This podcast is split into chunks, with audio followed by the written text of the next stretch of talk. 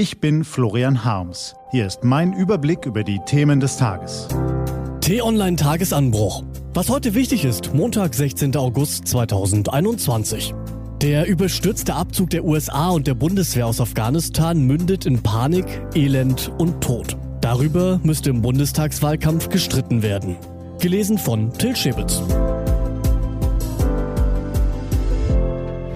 Ein politisches Verbrechen.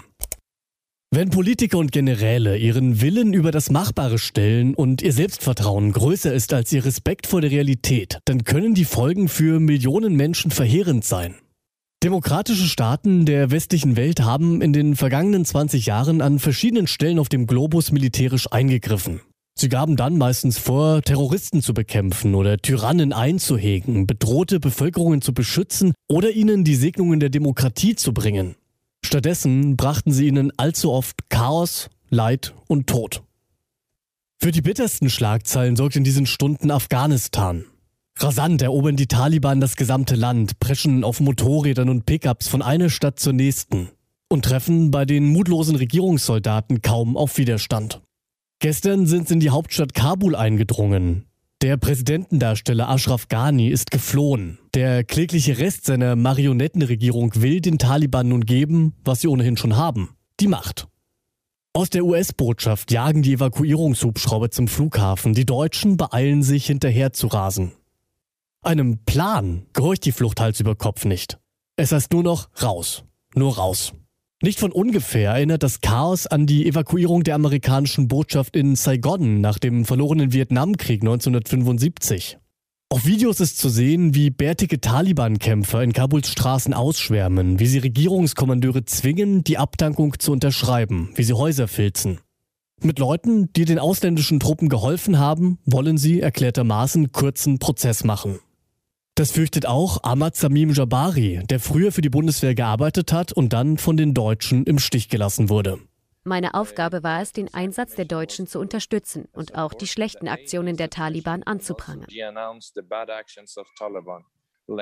Sie sind Kriminelle, sie sind gegen die Menschlichkeit, sie sind gegen die Menschenrechte, sie sind gegen die Entwicklung und sie sind gegen Bildung. Sie sind Kriminelle, sie töten, sie töten zum Beispiel Kinder. Sie töten Schüler. Vor 20 Jahren schwor Amerika Rache für die Anschläge am 11. September. Jetzt schwören die Taliban Rache für die Vertreibung von der Macht und wollen auslöschen, was zwischendurch entstanden ist. Das schreibt der T-Online-Kolumnist Gerhard Spörl. Zwischendurch. Das war die Zeit, als die westlichen Strategen dachten, sie könnten in Afghanistan nicht nur den Terror besiegen, sondern das Land auch demokratisieren, einen Rechtsstaat errichten die Stämme auf Loyalität zu einer Einheitsregierung einschwören und sei sie noch so korrupt. Mehr als eine Billion Dollar hat der Einsatz in Afghanistan die Amerikaner gekostet. Für die Deutschen beläuft sich die Rechnung auf mehr als 12 Milliarden Euro. Rund 3600 Soldaten der westlichen Allianz ließen ihr Leben. Die Zahl der zivilen Opfer liegt mindestens um das Zehnfache höher. Noch viel mehr Menschen trugen Verletzungen an Leib und Seele davon. All diese Opfer waren vergebens. Das ist das bittere Fazit, das die konfusen Außenpolitiker in Washington, in Berlin und London der Welt nun zumuten.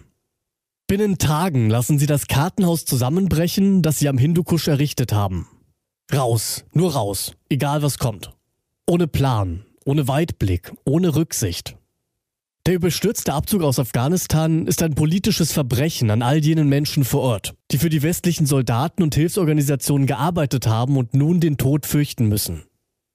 Er ist auch ein Verbrechen an all jenen, die in den westlichen Besatzern die Hoffnung auf ein halbwegs geordnetes Leben ohne religiösen Zwang sahen. An Frauen und Mädchen, die ein Leben in Würde führen wollen, statt sich knechten zu lassen. An Oppositionellen und Freigeistern, denen nun das Schlimmste droht. Was soll der Westen, was soll die deutsche Außenpolitik aus diesem Desaster lernen? Wie kann man seine Interessen verteidigen, Terroristen ausschalten und Diktatoren isolieren, ohne dabei militärisch, finanziell oder moralisch vollkommen zu versagen? Wäre das nicht ein dringenderes Thema für den Bundestagswahlkampf als die Pipifax-Debatten über dumme Plakate, über Gendersternchen und peinliche Lacher? Manchmal fragt man sich wirklich, ob es uns hierzulande zu gut geht, sodass wir vor lauter Nebensächlichkeiten die wahren Probleme nicht mehr sehen. Was heute wichtig ist, die T-Online-Redaktion blickt für Sie heute unter anderem auf diese Themen. Das Erdbeben am Wochenende hat auf Haiti Tod und Zerstörung hinterlassen.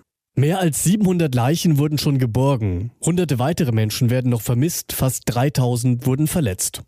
Und als sei das nicht alles schon schlimm genug, droht nun auch weiteres Ungemach. Der Tropensturm Grace nähert sich Haiti. Er soll heute Abend mit heftigen Regenfällen auf Land treffen und dürfte die Rettung von Verschütteten erschweren. Beginn der Bundestagswahl. Von heute an werden die Briefwahlunterlagen für die Bundestagswahl verschickt. Und in Zeiten der Pandemie rechnen Meinungsforscher damit, dass so viele Menschen wie noch nie per Post abstimmen werden. Und Jan Hofers RTL-Debüt. Zuletzt machte der Privatsender mit der Übernahme des Hamburger Großverlags Gruner und Jahr Schlagzeilen. Schon zuvor bemühte sich der Sender um ein seriöseres Image und verpflichtete den Ex-Tagesschausprecher Jan Hofer sowie Tagesthemenmoderatorin Pina Atalay für ein neues Nachrichtenformat. Heute um 22.15 Uhr gibt Herr Hofer sein Debüt. Als Gast ist grünen Kanzlerkandidatin Annalena Baerbock angekündigt. Diese und andere Nachrichten, Analysen, Interviews und Kolumnen gibt's den ganzen Tag auf t-online.de. Das war der T-Online-Tagesanbruch vom 16. August 2021. Produziert vom Online-Radio- und Podcast-Anbieter Detektor FM. Den Tagesanbruch zum Hören gibt es auch in der Podcast-App Ihrer Wahl. Kostenlos zum Abonnieren. Ich wünsche Ihnen einen frohen Tag. Ihr Florian Harms.